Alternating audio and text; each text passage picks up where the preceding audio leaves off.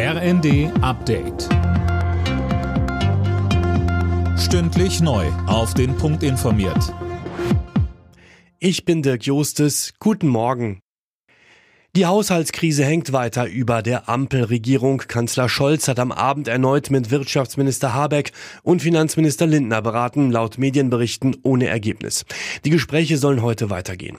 Die Koalition wird an der Krise nicht zerbrechen, sagt der Verkehrsminister Wissing im ersten. Wir haben Regierungsverantwortung übernommen und haben einen enormen Investitionsstau vorgefunden. Man sieht ja bei der Bahn in anderen Infrastrukturbereichen, wie viel Vernachlässigung äh, man uns hinterlassen hat. Und wir wollen das aufarbeiten, wollen unser Land nach vorne bringen, wollen Deutschland wieder auf Wachstumskurs bringen. Außenministerin Baerbock hat dazu aufgerufen, die Hilfe für die Zivilbevölkerung im Gazastreifen zu verstärken. Die internationale Gemeinschaft müsse alles dafür tun, dass die Menschen in Gaza besser versorgt werden, so Baerbock. Mit Beschlüssen zu den Themen Bildung und Familie ist der SPD-Bundesparteitag in Berlin zu Ende gegangen. Generalsekretär Kühner zeigte sich mit den dreitägigen Beratungen zufrieden. Mehr von Colin Mock. Erwartungen, dass es an der einen oder anderen Stelle knallt, hätten sich nicht erfüllt, sagte Kühnert.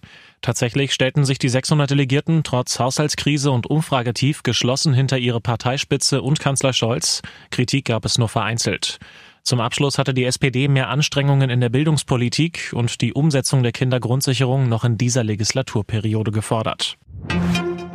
Tausende Menschen sind zu einer Demo gegen Antisemitismus und Rassismus in Berlin gekommen. Zu der Kundgebung gestern unter dem Motto Nie wieder ist jetzt hatte ein breites Bündnis aufgerufen. Schirmherrin war Bundestagspräsidentin Baas. Bayer Leverkusen bleibt in der Fußball-Bundesliga ungeschlagener Tabellenführer. Das Spitzenspiel der Leverkusener in Stuttgart endete 1 zu 1. Außerdem trennten sich Köln und Mainz 0 zu 0. Für das Pokalviertelfinale wurden folgende Partien ausgelost. Saarbrücken gegen Mönchengladbach, Hertha BSC gegen Kaiserslautern, Leverkusen gegen Stuttgart und St. Pauli gegen Düsseldorf. Alle Nachrichten auf rnd.de